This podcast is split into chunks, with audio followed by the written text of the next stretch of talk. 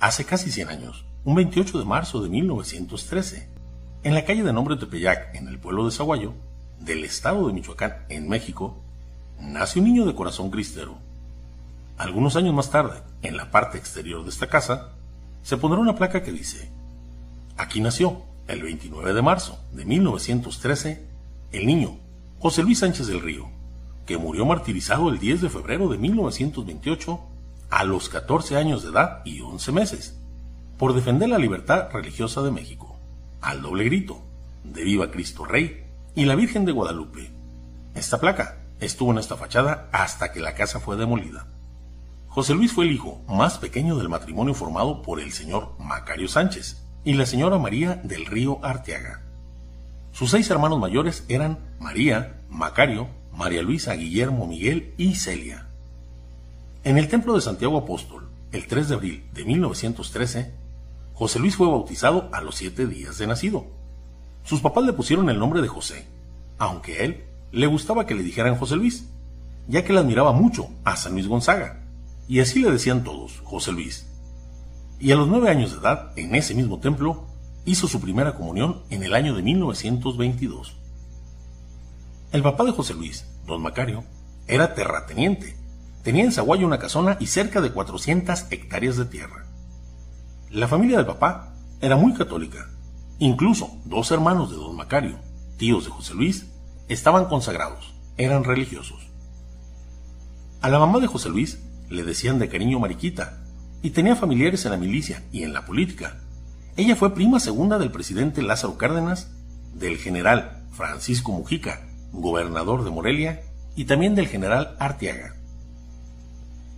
La familia de José Luis era una familia muy católica y muy piadosa, por lo que José Luis, desde pequeño, era muy buen niño, era muy pacífico. Sus compañeros de escuela decían que era muy buen compañero, y que por lo general trataba de inculcarles mucho el amor por Dios. Él iba a misa y comulgaba todos los domingos, y tenía también la costumbre de asistir a la Santa Misa, todos los días 21 de cada mes, que se celebraba en honor a San Luis Gonzaga.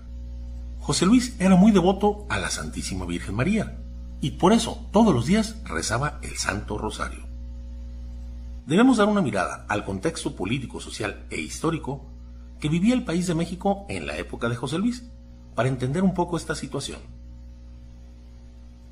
En esta época era época de la persecución religiosa, persecución que fue de 1926 a 1929. Estos años fueron de mucha turbulencia para la Iglesia Católica de México, aunque esta persecución tuvo secuelas por varios años más. Esta persecución vino impulsada por los liberales y protestantes que desde siempre han sido enemigos de Cristo, sobre todo fue apoyada e impulsada desde fuera de nuestro país. Esta persecución, de principio, no inició abiertamente, sino inició paulatinamente. Comenzó con un documento dictado por miembros de un solo partido en la ciudad de Querétaro, y esta es la promulgación de la Constitución de 1917, en donde claramente se observa la intención antirreligiosa y sobre todo anticatólica de este partido, ya que esta Constitución presenta algunos artículos que pretenden que el gobierno tenga el control absoluto de la Iglesia Católica, o sea, la subordinación de la Iglesia al Estado. Sobre todo están los artículos número 3 y el 130, que se redactaron con esta intención. La persecución a la Iglesia no es una persecución hacia una institución religiosa, sino hacia los derechos de la libertad religiosa y sobre todo a los derechos de cada católico del país católicos que forman la Iglesia Católica. En el periodo de 1915 a 1920, el presidente de México era el general Venustiano Carranza, el cual, aunque ya estaba promulgada la Constitución y tiene varios desacuerdos con la Iglesia Católica, se abstiene de aplicar los artículos más duros en contra de ella.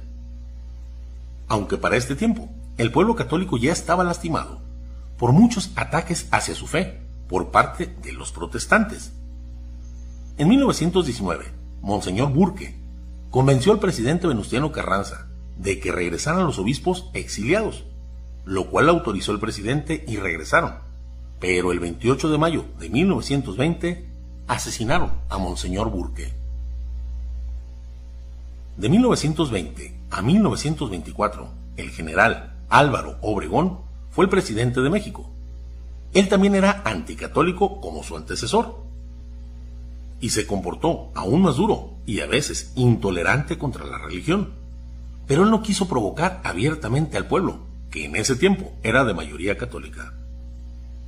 En este tiempo comenzaron varios ataques hacia la iglesia y hacia sus miembros.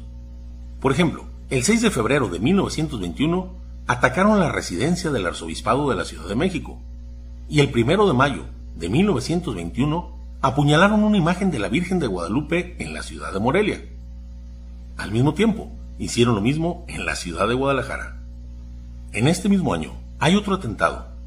Un hombre pone una bomba frente a la imagen de la Virgen de Guadalupe, bomba que estalla sin causar ningún daño a la tilma, mientras un crucifijo de acero que estaba junto al altar quedó totalmente retorcido. El gobierno no intentó aplicar la justicia contra el hombre que detonó la bomba.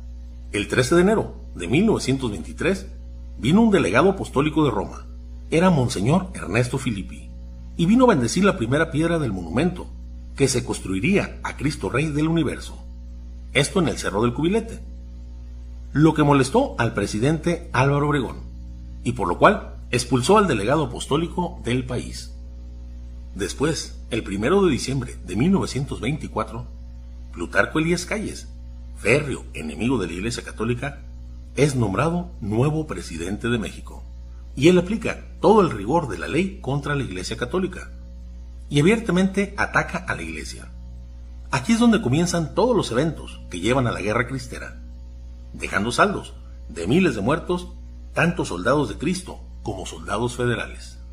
El presidente Calles considera a la Iglesia Católica como su más grande enemigo, argumentando que ella frena el progreso y dice que los católicos pasan a ser de segundo nivel, al igual que los sacerdotes, perdiendo sus derechos civiles. En el primer nivel, para el presidente Calles, solo estaban los liberales y los protestantes. El gobierno de Plutarco Elías Calles ataca abiertamente a la Iglesia Católica, pegando carteles por las calles del país con lemas como estos. Destruir la religión con ciencia, si quieres casa segura, no dejes entrar al cura.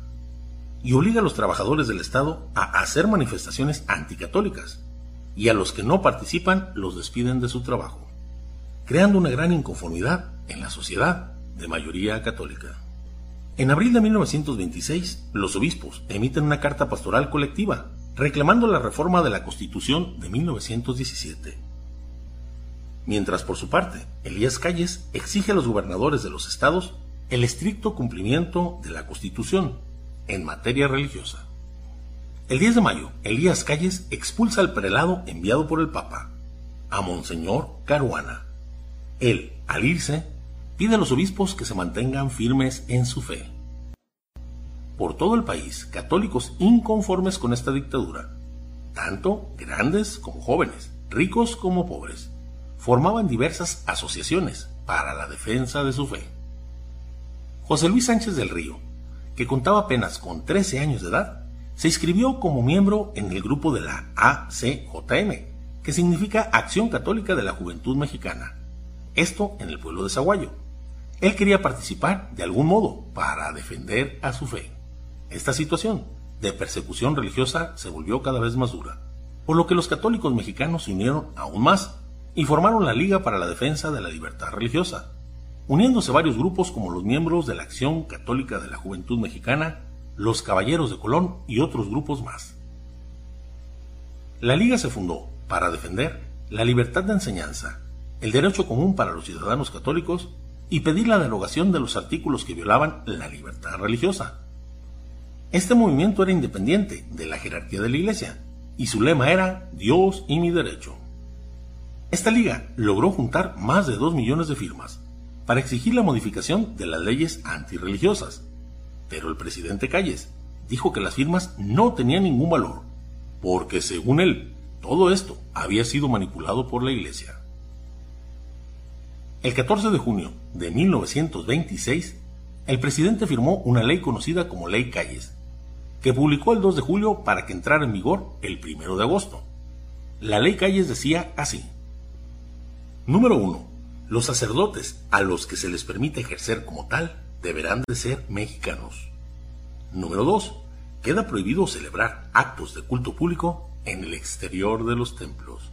Número 3. Toda la educación, incluso la impartida en escuelas particulares, debe ser laica.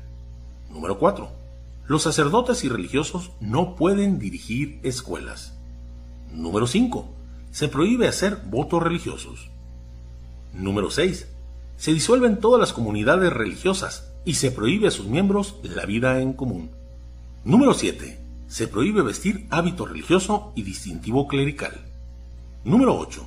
Será encarcelado el sacerdote que diga que los artículos de la Constitución no obligan en conciencia. Número 9. Se prohíbe a los sacerdotes criticar en público las leyes y se suprime la libertad de la prensa religiosa. Número 10. Todos los templos pasan a ser propiedad de la nación y el gobierno decidirá cuáles permanecerán abiertos al culto. Número 11.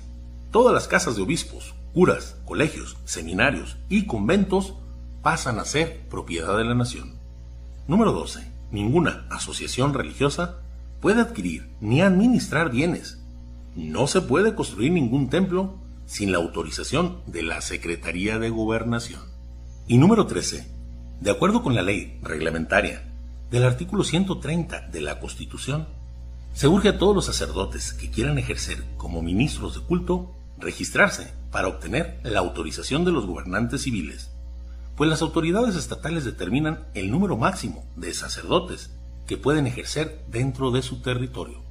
Antes de esta ley Calles, el presidente ya había expulsado a 200 sacerdotes del país, había cerrado seminarios, había cerrado 118 colegios católicos, 83 conventos y muchas capillas. Con esta nueva ley, de los 3.000 sacerdotes que ejercían en México, solo se les permite ejercer a mil. Los demás deben abstenerse de ejercer su ministerio. Una parte de estos sacerdotes salen del país y muchos otros atienden a sus fieles escondiéndose de casa en casa, exponiendo con esto su vida. A partir del 7 de julio de 1926, la Liga intenta presionar al gobierno con un boicot económico. Miles de católicos se sacrifican reduciendo sus compras al mínimo indispensable. Esto tiene buena respuesta en estados como Jalisco, pero el resto de la República no es tanta la respuesta como para poder desestabilizar al gobierno.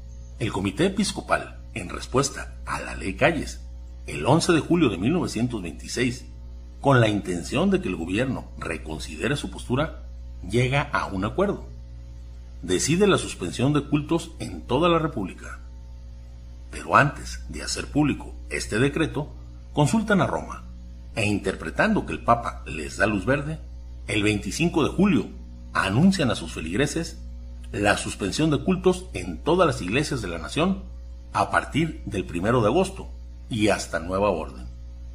El 31 de julio, el último día de culto, los católicos asisten por miles a los templos para recibir los sacramentos y los sacerdotes no se dan abasto. En respuesta al cese de culto, el presidente Plutarco Elías Calles asegura que cada templo pasará a las autoridades municipales, quienes lo entregarán a una comisión de 10 vecinos que no hayan sido elegidos por el párroco. Esto era muy diferente a la idea que tenían los obispos, que mientras estuviera el cese del culto, dejarle las iglesias al cuidado de los fieles cristianos. El pueblo católico estalla, ya son muchas de calles contra su derecho a la libertad religiosa, cierre de iglesias, expulsión o arresto de sacerdotes y dirigentes católicos, cierre de colegios, manifestaciones públicas en contra del clero y contra los católicos. Entonces el ambiente se vuelve explosivo. La iglesia intenta todavía dialogar con el presidente Calles y el 21 de agosto envía a dos obispos a que se entrevisten con él, pero él los trata con depotismo y dureza. Les dice, ustedes no tienen más que de dos caminos, o sujetarse a la ley o lanzarse a la lucha armada en contra del actual gobierno. Los obispos no pretenden tomar las armas, ni invitar a nadie a hacerlo. Sin embargo, los católicos, sobre todo los campesinos desesperados, no dudan en levantarse en armas para defender su fe y su libertad. El gobierno llama a los alzados con el nombre de cristeros, debido a su grito de combate, Viva Cristo Rey. Los primeros levantamientos se dan en forma espontánea, a partir de los primeros días de agosto de 1926. Distintas poblaciones de Zacatecas, Jalisco y Michoacán se amotinan para impedir las vejaciones a sus templos y a sus sacerdotes. Estos grupos se refugian en las montañas, dando origen al movimiento cristero. Esto sucede por diferentes estados. Estos eran alzamientos populares aislados. Al principio, los cristeros van armados con piedras, con palos y machetes, y algunas viejas escopetas de cacería. Pero poco a poco logran arrebatar armas a las tropas del ejército federal. Por su parte, el gobierno cuenta con gran armamento y cuenta con apoyo económico de grupos protestantes de Estados Unidos. Los cristeros suplen la falta de armamento y municiones con valor y sobre todo con su destreza en el manejo de los caballos y el gran conocimiento que tenían del terreno en que combaten. Antes de un año, el movimiento cristero se extendió a más de 10 estados de la República. La Liga para la Defensa de la Libertad Religiosa los apoya y hacen un llamado convocando a un levantamiento a escala nacional para el primero de enero de 1927. El objetivo era derrocar al gobierno y abolir la constitución de 1917. La guerrilla armada consigue un hombre para que comande la resistencia armada. Este es un exmilitar del gobierno, el general Enrique Borostieta Velarde, artillero talentoso que se encuentra separado del ejército por problemas personales. En este entonces, este general no era muy creyente, pero apoya la causa contra Calles y Obregón, y con el tiempo, Enrique Borostieta queda impresionado con el testimonio de los cristeros y se convierte y se acerca a la fe. Con la llegada de este hombre, en julio de 1927, inicia la estructuración del ejército cristero, a quien se le da el nombre de Guardia Nacional. La mayoría de los generales y soldados del ejército federal se portan con extrema crueldad. No dudan en torturar a los prisioneros cristeros de formas muy duras y después los ahorcan o los fusilan públicamente. Más tarde, exponen los cuerpos masacrados colgándolos de los postes, de telégrafos o a lo largo de las vías del tren. En esta sangrienta guerra se repiten las historias de los primeros mártires de la Iglesia. El gobierno que pide renegar de Cristo a cambio de la libertad y los cristianos que están dispuestos a morir por su fe y su Señor.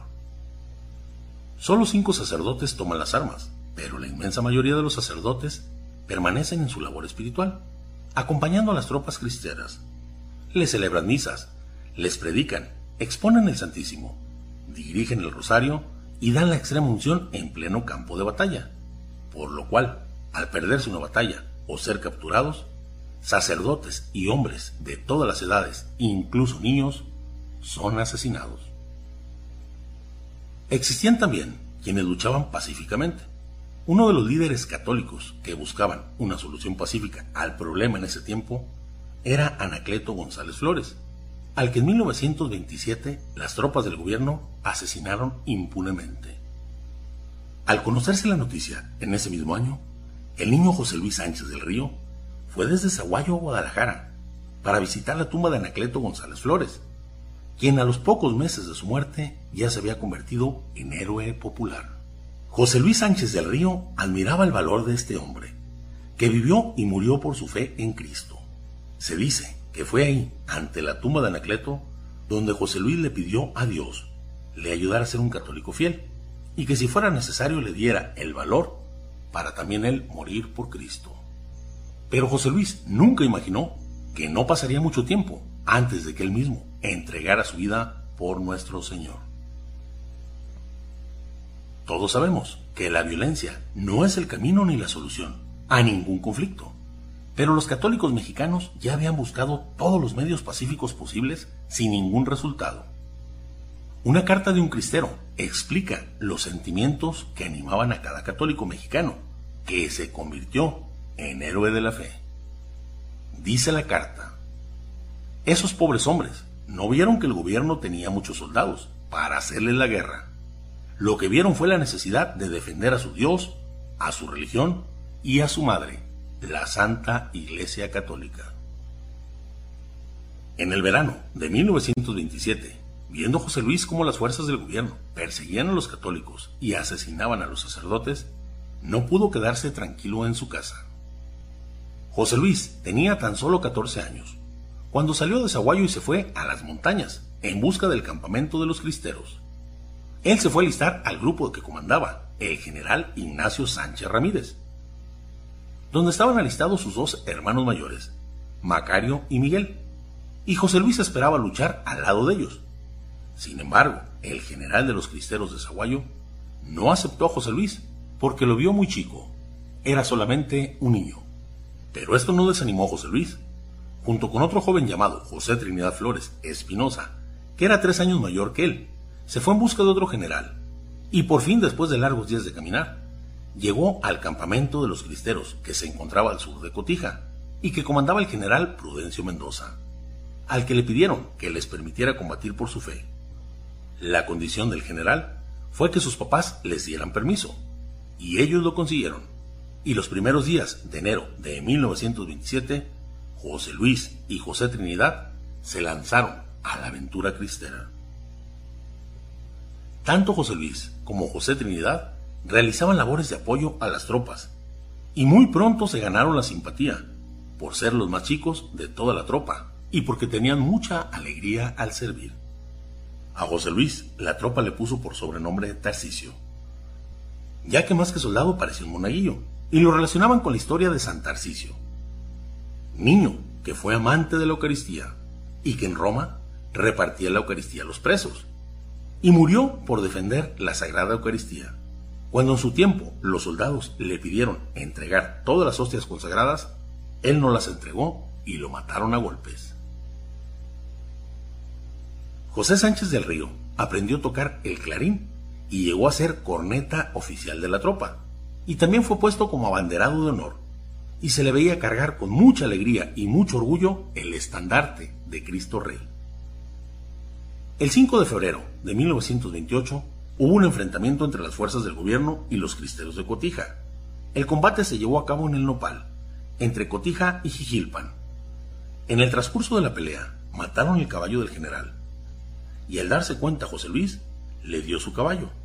Este lo aceptó pensando que si José Luis se fuera caminando al ver el enemigo, que era solo un niño, no lo iban a detener ni le iban a hacer nada. Mas sin embargo lo arrestaron y fue hecho prisionero por las fuerzas del gobierno y se lo llevaron a la cárcel de Cotija de la Paz. Ahí es por primera vez donde un general le da la oportunidad a José Luis que se cambiara de bando para darle su libertad. A lo que José Luis contestó.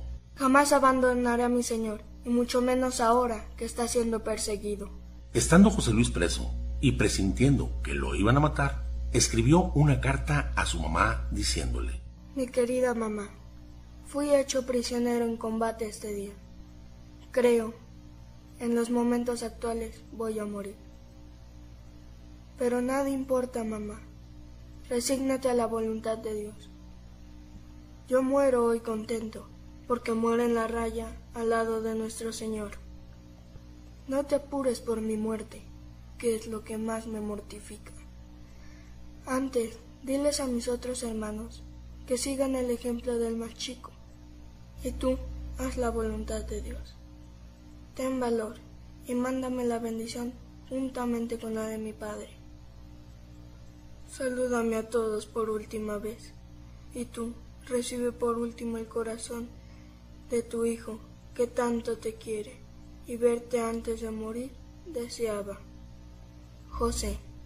José Luis no se preocupaba tanto por él mismo, ni por su situación, sino que le preocupaba que sus papás estuvieran tranquilos y supieran que él estaba bien, y que para él era un honor entregar su sangre por su Señor. Al día siguiente, José Luis fue trasladado con otros prisioneros al cuartel de los federales en Zaguayo, Michoacán, donde residía el diputado Rafael Picasso Sánchez, que era la máxima autoridad civil y militar en ese pueblo. Este le propuso por segunda vez a José Luis su libertad, a cambio de dejar a los cristeros e irse a estudiar fuera, apoyado por él. Pero por segunda vez José Luis rechazó la oferta. Los soldados habían tomado como cuartel el templo de Santiago Apóstol, mismo donde años atrás José Luis había sido bautizado y había hecho su primera comunión. Ahí lo encerraron, en el bautisterio de la parroquia. José Luis estaba tranquilo en su prisión, ya que se le oía cantar repetidamente. Al cielo, al cielo quiero ir. Y oraba constantemente, y gritaba, ¡Viva Cristo Rey!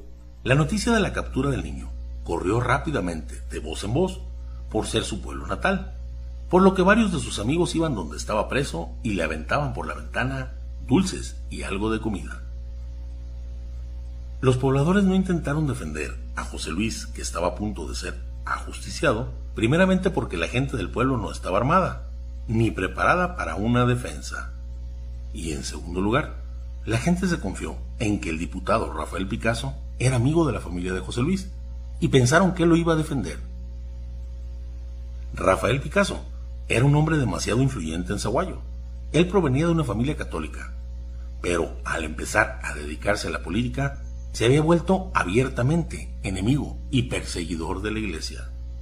Rafael Picasso, por la amistad y la relación que tenía con los papás de José Luis, fue que le ofreció en dos ocasiones a José Luis la libertad. La primera a cambio de dejar a los cristeros e irse a estudiar fuera, y la segunda, si se unía a las fuerzas del gobierno en contra de la iglesia. A lo cual José Luis se negó rotundamente y respondió, Yo he dicho que jamás abandonaré a mi señor. Rafael Picasso tenía un dilema. Por una parte no quería ponerse en contra del gobierno absolviendo a José Luis, y menos ahora, que había comenzado su carrera política. Y por otra parte tampoco quería condenar a José Luis, porque entonces se echaba encima a todo el pueblo. Y se puso a pensar qué hacer, y lo que hizo fue lo siguiente. Junto con José Luis estaba preso otro joven llamado Lorenzo, y para que José Luis viera lo que le esperaba si seguía en su actitud, sacaron a los dos a la plaza y delante de él ahorcaron a Lorenzo. Picasso pensó que con esto José Luis iba a tener miedo, pero por el contrario, él siguió en su determinación y su posición de que si era necesario daría la vida por su señor al grito de ¡Viva Cristo Rey y la Virgen de Guadalupe! Después de la ejecución de Lorenzo, el cuerpo fue llevado al cementerio, pero de repente el sepulturero vio que el cuerpo de Lorenzo se movía y distrajo a los soldados y les dijo que volvieran al cuartel y que él se encargaría de sepultar al muchacho. Los soldados se fueron y entonces Lorenzo se levantó y se fue. Y a partir de ese momento, Lorenzo fue conocido como Lázaro. Rafael Picasso tenía tres gallos de pelea y los tenía en unas galleras dentro del templo, junto al altar. Esto lo podía observar José Luis desde su prisión en el bautisterio. Y al ver esta profanación de la casa de Dios, José Luis se llenó de celo por el Señor y por el templo, y entonces tramó un plan. Pidió permiso al guardia para ir al baño, y al pasar por el altar mayor, atrapó a los gallos y enfurecido los mató. Limpió la sangre con su propia camisa y exclamó con fuerza. Esta es la casa de Dios, no una granja. Este hecho enojó mucho a Rafael Picasso, quien fue a ver a José Luis y lo amenazó con fusilarlo. Algo que no inquietó en nada a José Luis, quien le contestó.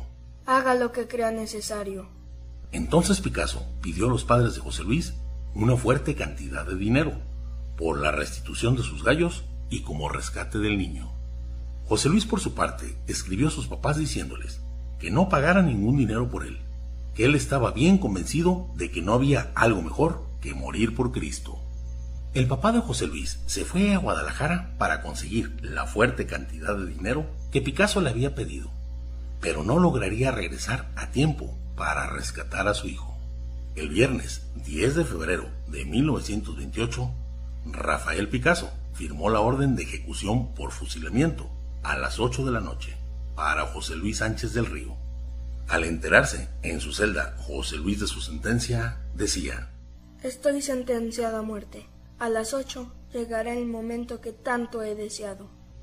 Entonces José Luis escribió una carta a su tío que decía, No me encuentro capaz de escribir a mi mamacita. Si me haces el favor de decirle, tú, a mi mamá y a María, salúdame a todos por última vez, y tú recibe como siempre, y por último, el corazón de tu sobrino que mucho te quiere y verte desea. Pero la guardia, por miedo a que el pueblo se levantara en armas y tratara de rescatarlo, no cumplió con la orden de fusilarlo a las ocho de la noche, sino que esperó hasta el toque de queda, donde ya no hubiera nadie en la calle, para llevar a José Luis al lugar de su ejecución y fusilarlo. La noche del 10 de febrero de 1928, cuando ya no había ni una sola gente en la plaza, José Luis fue sacado de la cárcel y fue llevado al mesón de refugio para dictarle su sentencia de muerte.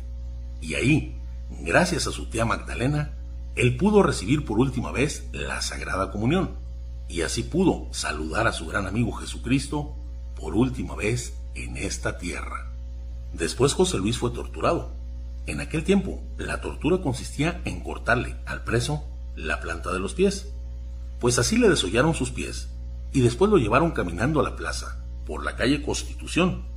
Sus pies entonces iban sangrando y dejaban marcada por la calle sus huellas. De ahí, los guardias de Picasso llevaron a José Luis hacia el cementerio y lo iban golpeando durante todo el camino mientras él iba gritando ¡Viva Cristo Rey! ¡Viva Cristo Rey! Y mientras caminaba su ejecución y los guardias lo golpeaban, también repetía Cristo vive, Cristo reina, Cristo impera, viva Cristo Rey y Santa María de Guadalupe. Los guardias seguían golpeándolo y le decían Ya cállate, Cristero. Pero él no cesaba de repetir Viva Cristo Rey y la Virgen de Guadalupe. Por lo que un soldado molesto golpeó el rostro de José Luis con la culata de su rifle, tumbándole varios dientes del lado izquierdo y lastimando su mandíbula, por lo que ya no hablaba tan fácilmente, pero como podía, seguía repitiendo Viva Cristo Rey. Una vez que llegaron al cementerio, los guardias le preguntaron ¿Quieres por último mandar decir algo a tus papás? Y él contestó Díganles que nos vemos en el cielo. Después le dijeron, ¿y ahora qué dices? ¿No tienes miedo a morir? Y él repetía, ¡Viva Cristo Rey! Entonces un guardia lo golpea con una pala en la espalda y lo tumba al suelo. Después le atan una soga al cuello y lo elevan con ella unos segundos, mientras otros guardias sacan unas navajas y navajean a José Luis en varias partes de su cuerpo. Después lo dejan caer y le gritan, ¿Y ahora qué dices? Él agonizando, y con trabajos dice con poco aliento. ¡Viva Cristo Rey y la Virgen de Guadalupe! Entonces, un guardia saca su pistola y le dispara en un lado de su cabeza. Y José Luis cae muerto al suelo, quedándose todo en silencio. Aunque la orden que tenían los guardias era fusilar a José Luis, no se atrevieron a hacer esto para no atraer la atención del pueblo, sino que lo navajearon y una vez tirado en el piso y agonizando, le dieron el tiro de gracia. Quien platica esto fue el sepulturero que presenció todo esto. La noticia de la muerte de José Luis corrió como el fuego por todo Zaguayo. Entonces, unas personas, junto con la mamá de José Luis, fueron al cementerio y envolvieron el cuerpo en una sábana y después lo sepultaron.